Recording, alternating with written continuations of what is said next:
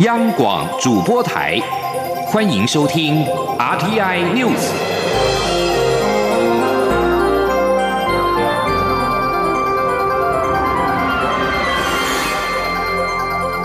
听众朋友您好，欢迎收听这节央广主播台提供给您的 R T N News，我是张顺祥。美国下令中国驻休士顿总领事馆关闭之后，仍在丹麦访问的美国国务卿蓬佩奥二十二号再度指控中国窃取欧美智慧财产，影响到数十万个工作机会。蓬佩奥并没有详谈休斯顿总领事馆一事，而是提到司法部二十一号起诉两名中国人，他们被控参与长达十年的网络间谍行动，攻击国防承包商，俗称武汉肺炎的二零一九冠状病毒疾病的研究人员，以及全球其他数以百计的受害者。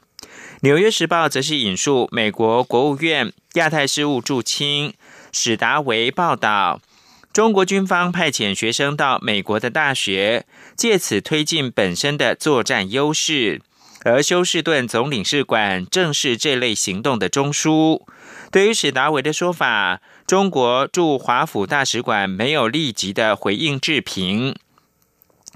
美国下令中国驻休士顿总领事馆关闭，引发了北京强烈不满。美国联邦参议员卢比欧二十二号表示。该领事馆非外交机构，而是中共在美国间谍以及影响力工作网络的中心点，早就该被关闭。而中国外交部发言人汪文斌表示，美方二十一号突然要求中方七十二小时内关闭驻休士顿总领事馆，批评这是美对中采取前所未有的升级行动。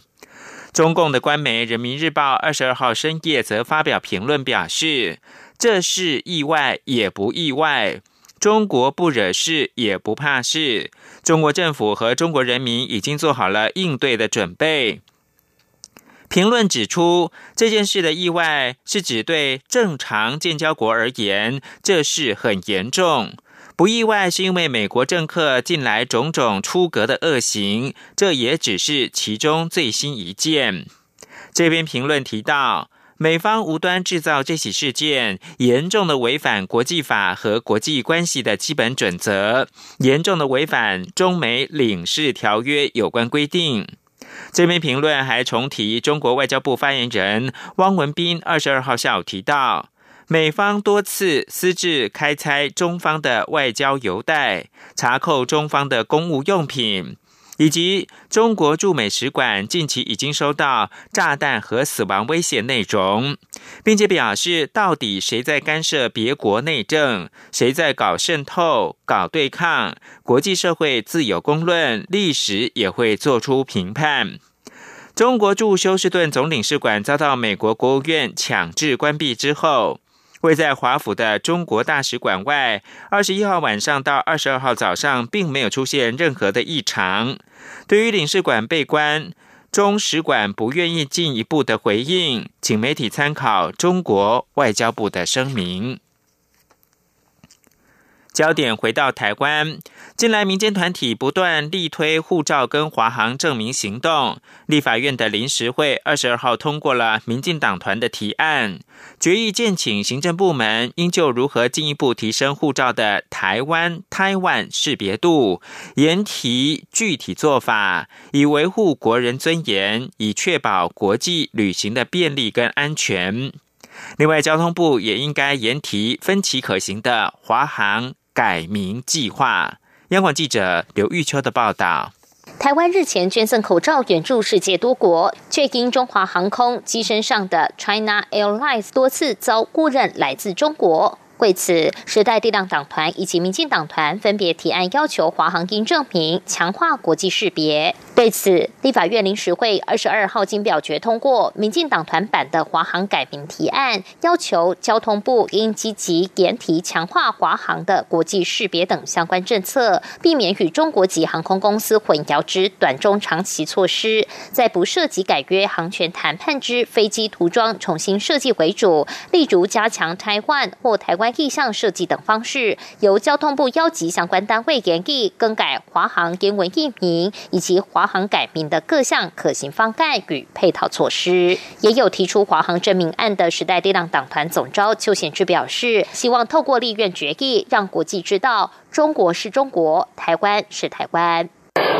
作为一个哈台湾的国家航空公司，它的名称哈如果能够加强台湾的意向，甚至未来能够改成台湾 Airline 或者是 Air Taiwan 等等这样的让人家一目了然的这个方名称的话，一定对台湾哈的识别度，或者是说能够跟中国能够区开区隔开来，有非常大的帮助哈。另外，院会也经表决通过民进党团的提案，指出邮件与护照是国人国际旅行重要的身份证明文件。查我国护照封面登载我国国民为中华民国 （Public of China），虽在二零零三年加驻台湾，与中国有所区隔，但我国护照有时仍遭误认为中国。因此，院会通过的提案要求，行政部门应就如何进一步提升我国护照之台湾、台湾辨识度，研提具体做法，以维护国人尊严以及确保国际旅行之便利与安全。中央广播电台记者刘秋采访报道。对此，总统府发言人丁允恭回应表示，总统府尊重也乐见立法院的相关决议。丁允恭表示，这项议题的核心在于加强台湾的国际识别性，特别在防疫期间，让台湾人民有强烈感受。在立法院通过相关决议之后，相信行政部门会提出妥适的措施，让我们的国人和航机到海外时有更强的识别性，以维护国家尊严，同时更保障国民的便利跟安全。立法院在二十二号还三读通过了国民法官法，但在野三党跟司改团体仍然是抨击民进党草率立法不负责任。对此，民进党团总召柯建明表示，司改会跟在野党变形的参审陪审拼装车才是不负责任的做法。但司改会刻意透过威权效应抹黑司法体系极不道德，而在野党却成为帮凶，令人高度遗憾。柯建明并且说，国民法官法是民进党推动司法改革的重大里程碑，期盼台湾的诉讼能够更符合人民期待。针对国民法官法，国民党主席江启臣昨天下午在彰化的行动中常会当中，批评民进党再度打脸自己过去对于民间私改团体的承诺，否定自己的政策纲领，透过临时会压缩时间的方式，在睡觉当中完成立法，重演一立一修修法的粗暴手段。而在立法院静坐抗议二十四天的多个司改团体表达谴责跟不满，他们表示呢会持续的监督参审制能否真正落实，也会继续的推动陪审制。至于国民党、民众党跟时代力量等在野党，也都谴责民进党强行表决通过法案，未来将持续监督政府提出配套的措施。不过，主管法案的司法院长许宗立随即召开记者会，表示这不仅是司改革的重大里程碑，对我国司法制度而言是历史性一刻。因为从此刻开始，刑事诉讼的发展已经转入到崭新的轨道。而总统府的发言人丁允恭也表示，总统府感谢立法委员们的辛劳，让这一部划时代法案能够顺利通过，使人民得以充分参与司法审判，实现共审共判的新纪元。国民法官法在朝野抗议声当中完成了三读，落实人民参审的承诺。未来人民将能够坐上法台，由六名国民法官跟三名职业法官合审合判。期待能够透过对话式的司法，在审判以及判决当中引进多元的国民法律的情感以及价值观，重拾人民对司法的信赖。欧阳梦平专题报道。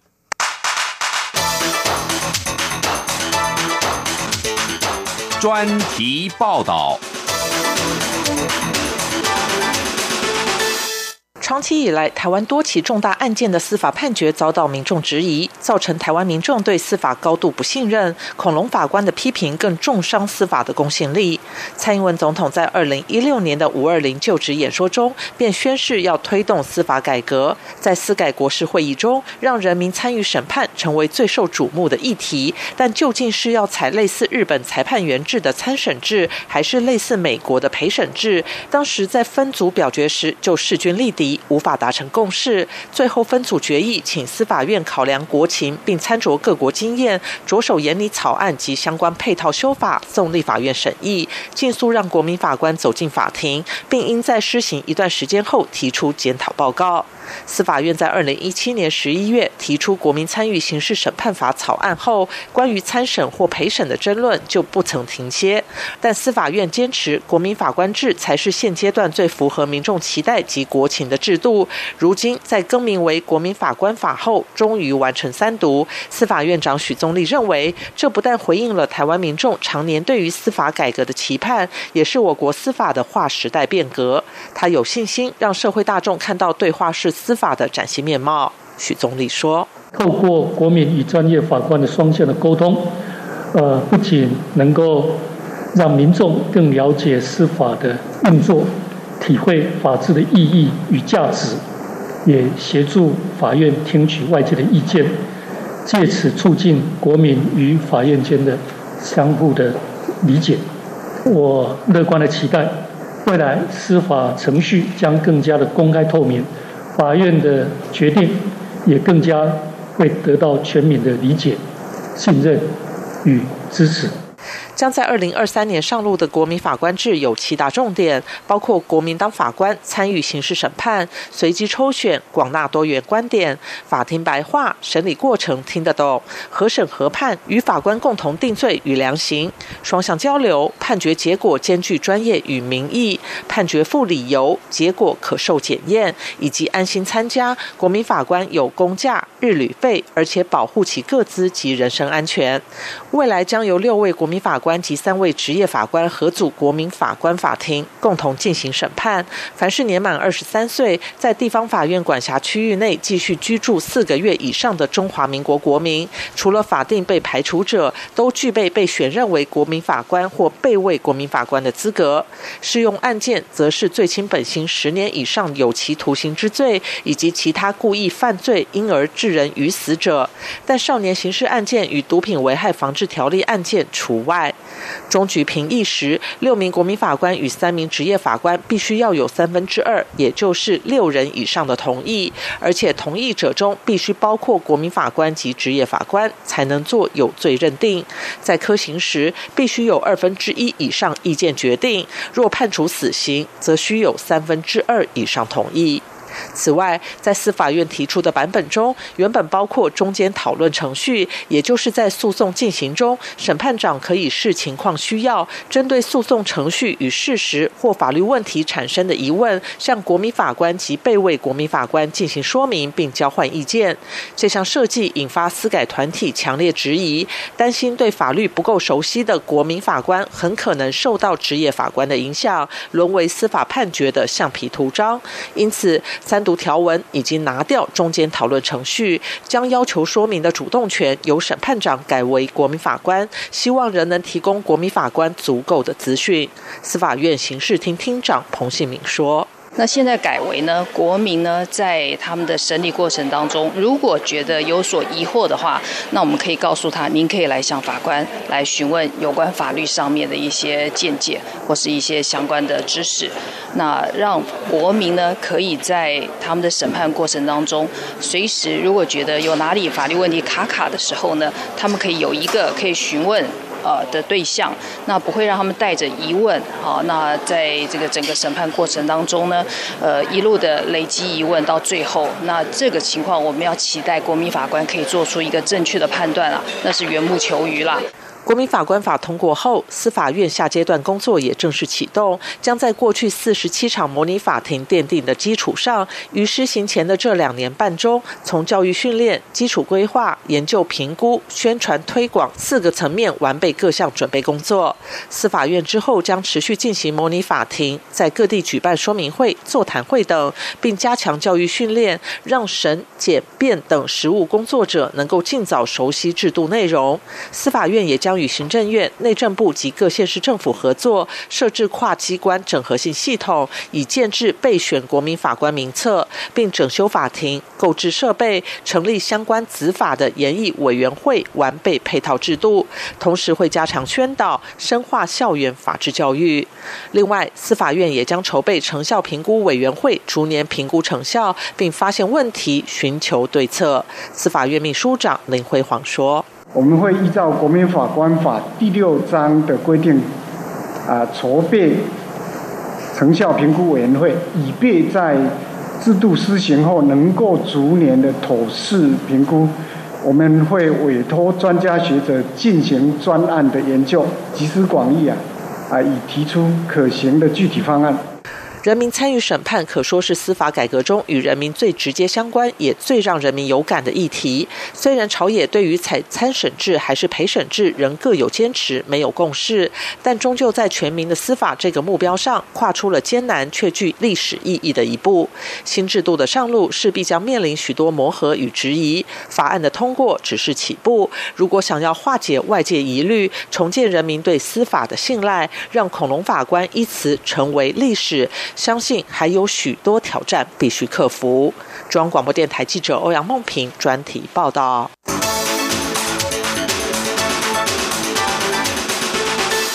立法院第一次临时会宣告落幕。立法院长尤锡坤二十二号透过脸书发文表示，在全体委员共同努力之下，完成了考试院、监察院跟 NCC 人事同意权的行使，同意前瞻二期经费的筹编、农田水利法、国民法官法三读以及华航护照证明的公决案。不过，第一次临时会才刚刚落幕，但第二次的临时会也随之到来。立法院民进党团总召柯建明表示，等待高雄市长补选投票日，也就是八月十五之后，立法院将召开第二次临时会，要处理的是肺炎防疫的追加预算。柯建明表示，目前各党团初步讨论召开第二次临时会的适当时机，应该是八月下旬，渴望比照前两次预算案的处理模式。排除一个月的朝野协商期，让预算案通过的时间可以在控制跟预期的范围之内。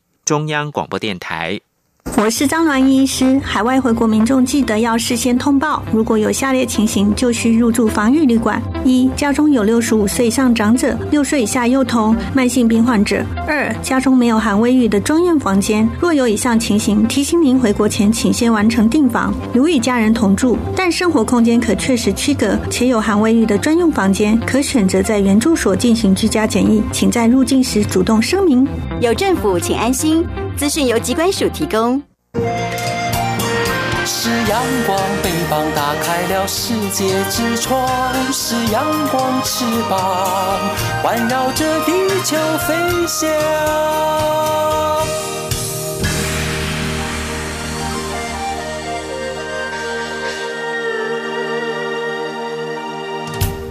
现在是台湾时间清晨六点四十八分，继续关注的是 COVID-19 的疫情。美国约翰霍普金斯大学二十二号统计表示，加州 COVID-19 确诊案例超过了四十万九千例，已经超越了纽约州，成为全美确诊人数最多的州。不过，纽约州迄今一共是三万两千五百二十人死于 COVID-19，是加州死亡人数的四倍多，仍然是全美染疫不治人数最多的州。加州拥有近四千万人，是美国人口最多的州。纽约州人口只有大概是一千九百五十万人。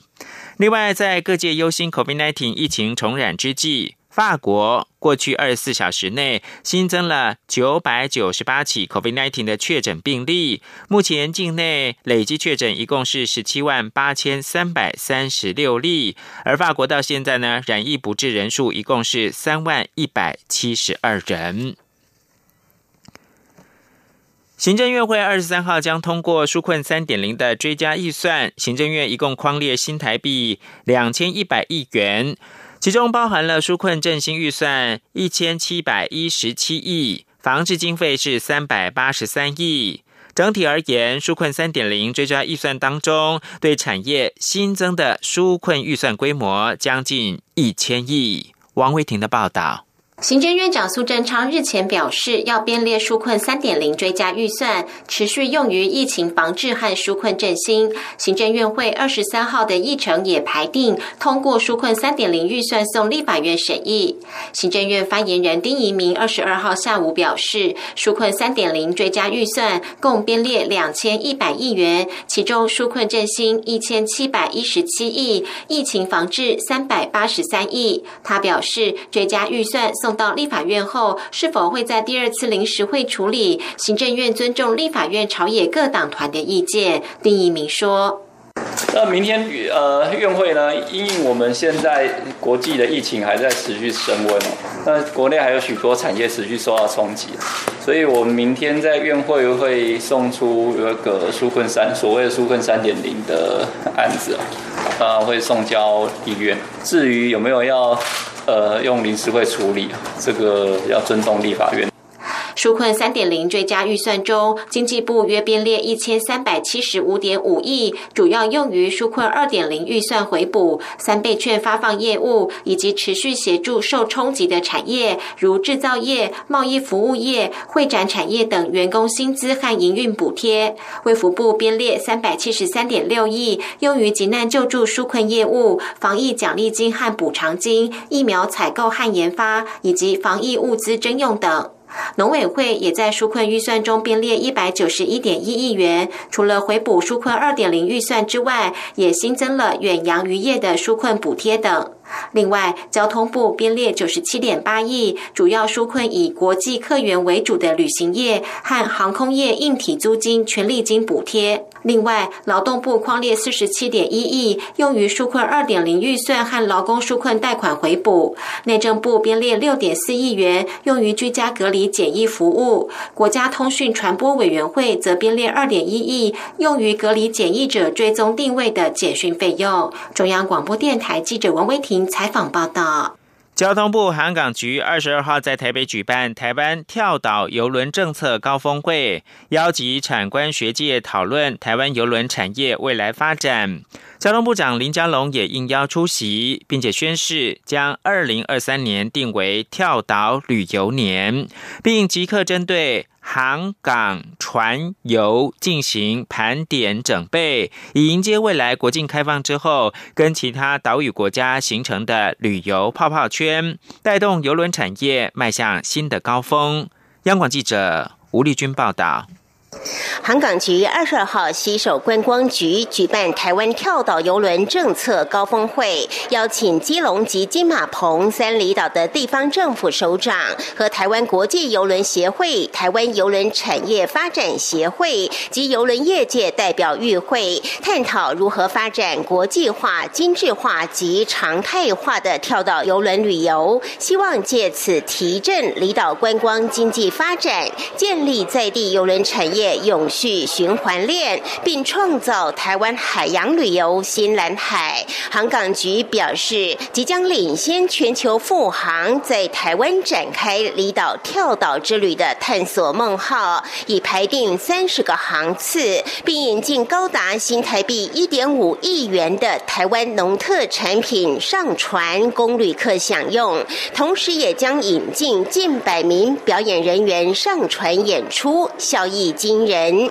交通部长林佳龙也应邀出席，并宣誓将二零二三年定为跳岛旅游年，带动台湾邮轮产业迈向新的高峰。林佳龙说：“台湾是海洋国家，我们交通部希望能够推动蓝色公路跳岛旅游。那也选择了二零二三年是跳岛旅游年。那虽然这次疫情的冲击很大，不过我们也很欣慰看到。”国内游轮产业的转型跟创新，包括国内的游轮跳岛旅游，今天的座谈就是针对我们整个邮轮产业的发展，包括航港船油四方面的盘点跟准备，迎接未来邮轮产业发展的新的高峰。林佳龙也指出，尽管现在受到疫情影响，国境仍未开放，不过时间是留给做好准备的人。只要大家做好软硬体的准备，未来国境开放即可望与其他岛屿国家形成旅游泡泡圈，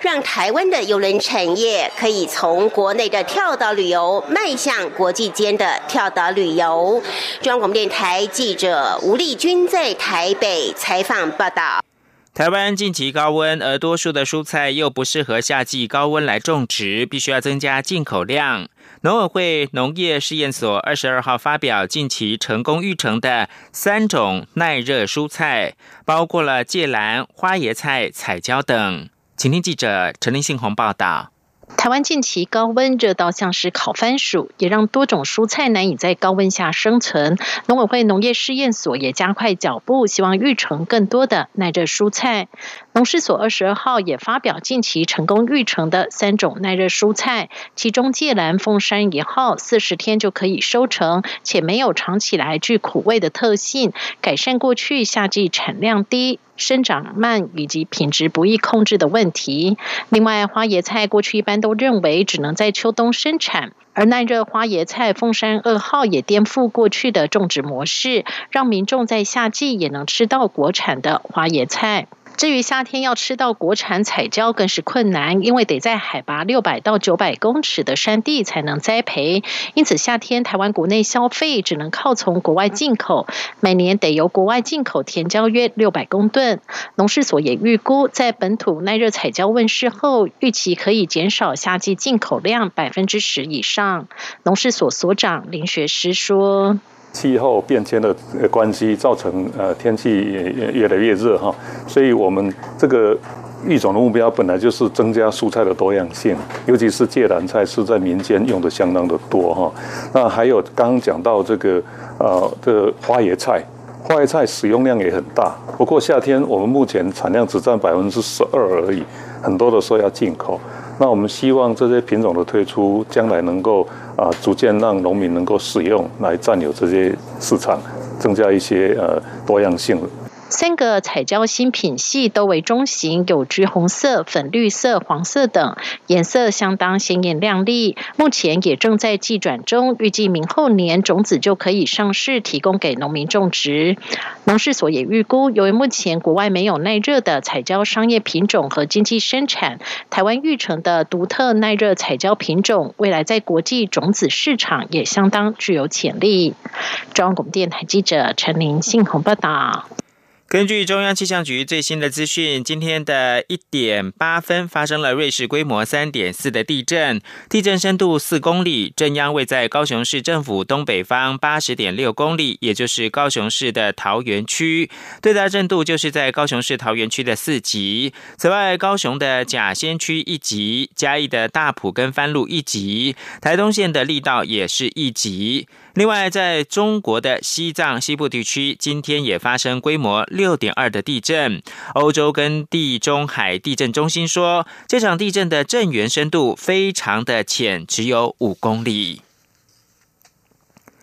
美国跟中国的关系急剧恶化之际，美国国务卿蓬佩奥二十二号敦促印度要专注于国内的供应链，在电信跟医疗物资上面减少仰赖中国。路透社报道。蓬佩奥在美国印度商业协会举行的网络峰会上面表示，印度有机会让供应链远离中国，减少在电信、医疗用品跟其他领域上面仰赖中国企业。蓬佩奥还说，印度获得全球许多国家信任，包括了美国在内。印度跟中国上个月在喜马拉雅山区爆发了边界冲突，导致二十名印度军人死亡之后，两国的关系也变得紧绷。蓬佩奥指控中方挑起印中之间的冲突，北京则是矢口否认。以上新闻由张顺祥编辑播报。